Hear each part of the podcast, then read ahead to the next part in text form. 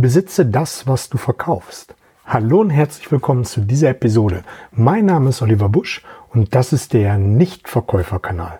Ich bin froh und ich bin dankbar, dass du hier mit dabei bist, um an deinen Überzeugungsfähigkeiten arbeiten zu wollen. Und heute möchte ich dir mal einen Impuls mitgeben, einen Gedanken mitgeben, worüber du mal nachdenken darfst, ob du das so in voller Gänze verfolgst und auch umsetzt und ob du da vielleicht wie viele andere auch ein wenig Verbesserungspotenzial hast. Ich möchte dir ein paar Beispiele geben, um es für dich ein wenig greifbarer zu machen und diese Beispiele sind völlig ohne Wertung und auch ohne Angriff auf die bestimmten Marken oder bestimmte äh, Beispiele. Es sind einfach Beispiele, die mir eingefallen sind und die auch immer wieder auftauchen.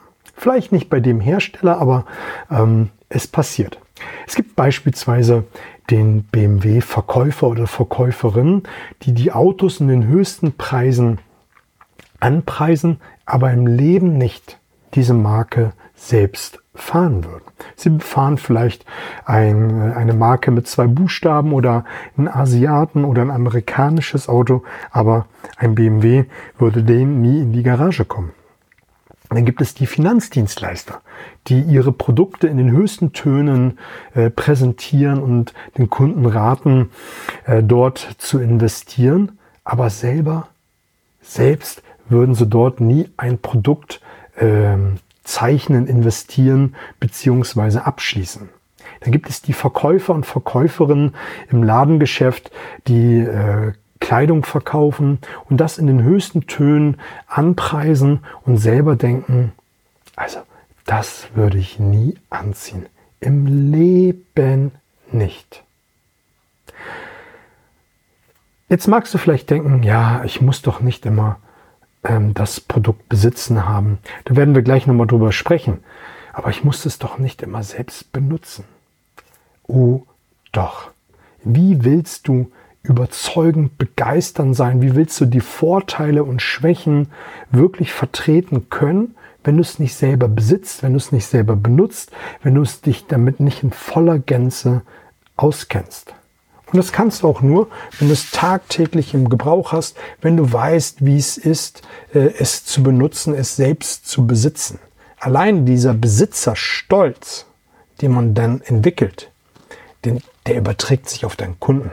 Denke doch einfach nur mal, wenn du ein, neues ähm, Handy dir besorgst, ein neues äh, Auto oder irgendetwas anderes, ein Haus, wie auch immer, wie es ist, diesen Besitzer stolz zu haben, wie es ist, diesen Kauf selbst erlebt zu haben und dann anderen davon zu erzählen. Denk doch einfach mal an den letzten Kauf, den du getätigt hast, zurück der etwas teurer gewesen ist, meinetwegen über 1000 Euro, über 10.000 Euro und du anderen davon erzählst. Da klingt, schwingt doch was ganz anderes mit, als wenn du darüber sprechen würdest, wie es wäre, es zu besitzen, es zu haben. Ich möchte dir heute mal ein paar Gedanken mitgeben, damit du in Zukunft äh, dein Produkt selber kaufst, warum du es tun solltest und auch, was das dann für Auswirkungen auf deine Verkaufsgespräche hast. Also als allerersten Gedanken möchte ich dir mitgeben, kaufe dein Produkt. Kaufe dein Produkt zum vollen Preis. Ich möchte dir ein, zwei Gedanken mitgeben zu diesem Punkt. Ich glaube an das Gesetz der Resonanz. Wenn du dein Produkt zum vollen Preis kaufst, ohne Rabatte, ohne zu verhandeln, ohne langes Zahlungsziel, wie auch immer, wirst du weniger Kunden in dein Leben ziehen, die nach Rabatten, Zahlungszielen, ähm, einen anderen Preis fragen, weil du dir selbst bewiesen hast und dem Universum, da kannst du mich jetzt für diesen esoterischen Spinner halten, ich glaube daran, ich glaube an das Resonanzgesetz, du wirst dann mehr Kunden in dein Leben ziehen, die das Gleiche tun werden. Es ist einfach so. Und ich habe das immer so gehandhabt bei Produkten, gerade als ich äh, noch B2B gemacht habe, also Handel to Handel, habe ich die Produkte, die ich verkauft habe, die ich super fand, selbst besessen. Und dann konnte ich im Verkaufsgespräch deutlich besser argumentieren. Ich musste deutlich weniger Rabatte geben. An der einen oder anderen Stelle mal Goodwill-Rabatt. Und das war's gewesen. Und du hast das Gefühl entwickelt, wie es ist, wie ich es eben eingangs schon gesagt habe, wenn du dir ein Haus kaufst, ein teures Auto oder einfach eine größere Investition, meinetwegen in Elektronik getätigt hast und du anderen voller Besitzerstolz davon erzählst.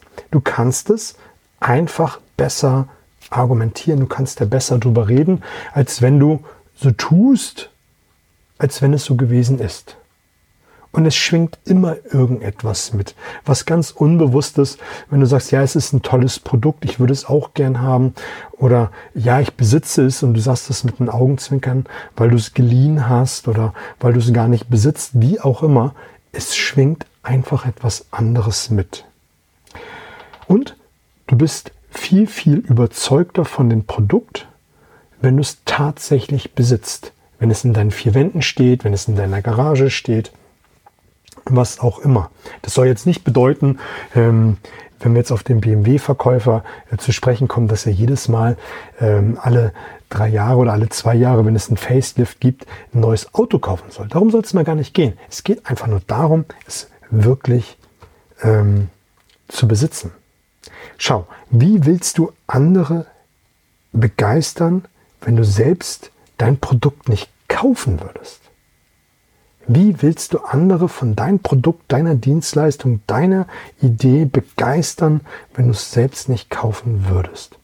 Und ich finde, das ist ein schöner Gedanke, weil wenn man sich das dann einmal durchdenkt, ja, wenn ich selber nicht kaufen würde, dann fehlt irgendetwas. Dann bin ich nicht angerockt. Dann darfst du mal darüber nachdenken, ob es nicht vielleicht an dieser Stelle besser wäre, das Produkt zu wechseln, also das heißt eine neue Firma zu suchen, ein neues Unternehmen zu suchen oder ganz andere Produkte innerhalb des Unternehmens zu kreieren, die du super findest.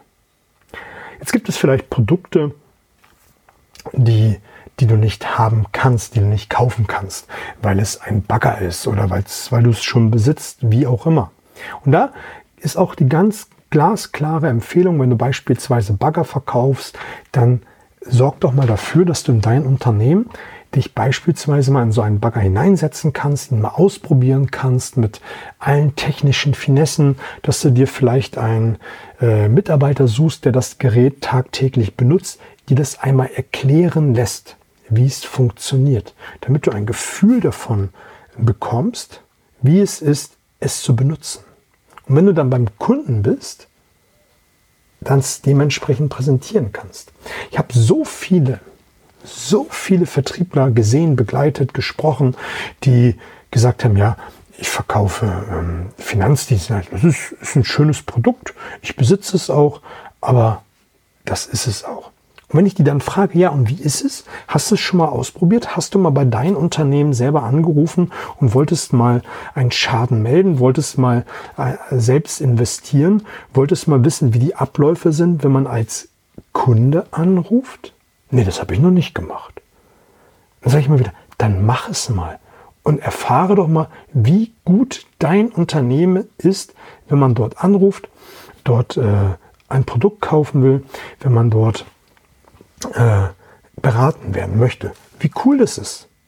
So ist es auch mit dem Bagger. Wenn man das ausprobiert hat, wenn man es einmal selbst getestet hat, dann legt man eine ganz andere Begeisterung an den Tag. Und das wird meiner Meinung nach viel zu sehr vernachlässigt, wenn man nämlich Produkte verkauft, die man nicht im tagtäglichen Gebrauch hat, dass man sich nicht damit beschäftigt. Man legt die Datenblätter, man schaut sich das einmal an und sagt, okay, ich habe es verstanden, wie der Bagger funktioniert, ist wichtig. Ähm, funktioniert. Ich weiß, wie die Abläufe bei mir sind, ähm, wenn ich einen Schaden zu melden habe. Aber weiß der Kunde das? Und du kannst doch nur Kunde tun, wenn du es einmal selbst ausprobiert hast, wenn du erfahren hast, wie es ist, so ein Gerät zu benutzen. Du kannst es nur Kunde tun, wenn du selber einmal den Hörer in die Hand genommen hast und bei deinem Unternehmen angerufen hast als Kunde. Und all das kannst du, und da mag ich mich gerade wiederholen, nur wenn du es selbst ausprobiert hast. Und ich finde, das ist so, so, so ein wichtiger Punkt. Und später, wenn du das präsentierst bei deinem Kunden und du hast all die Dinge selbst ausprobiert, ausprobiert getan und gemacht, kannst du doch viel anders argumentieren. Du bist viel, viel begeisterter, weil du es einfach getan hast. Fällt gerade ein, ich habe schon mal die eine oder andere Podcast-Folge zum Thema Begeisterung gemacht. Und da habe ich auch immer wieder gesagt, probiere dein Produkt in aller Gänze aus. Wenn du nämlich weißt, was die Pluspunkte sind und auch was die Minuspunkte sind, dann kannst du doch in einer Präsentation ganz anders argumentieren. Ich habe mir zu dieser Folge noch ein Stichwort äh, aufgeschrieben. Und zwar hatte ich mal eine Kundin gehabt, die arbeitet nicht mehr in den Unternehmen aus gesundheitlichen Gründen und die hat äh, Premium-Produkte, von denen, die ich damals verkauft habe, hat sie eins zu Hause besessen. Eins der oberen Preisklasse. Und was glaubst du, was sie ihren Kunden ähm, präsentiert hat? Immer wieder das, was sie zu Hause hat.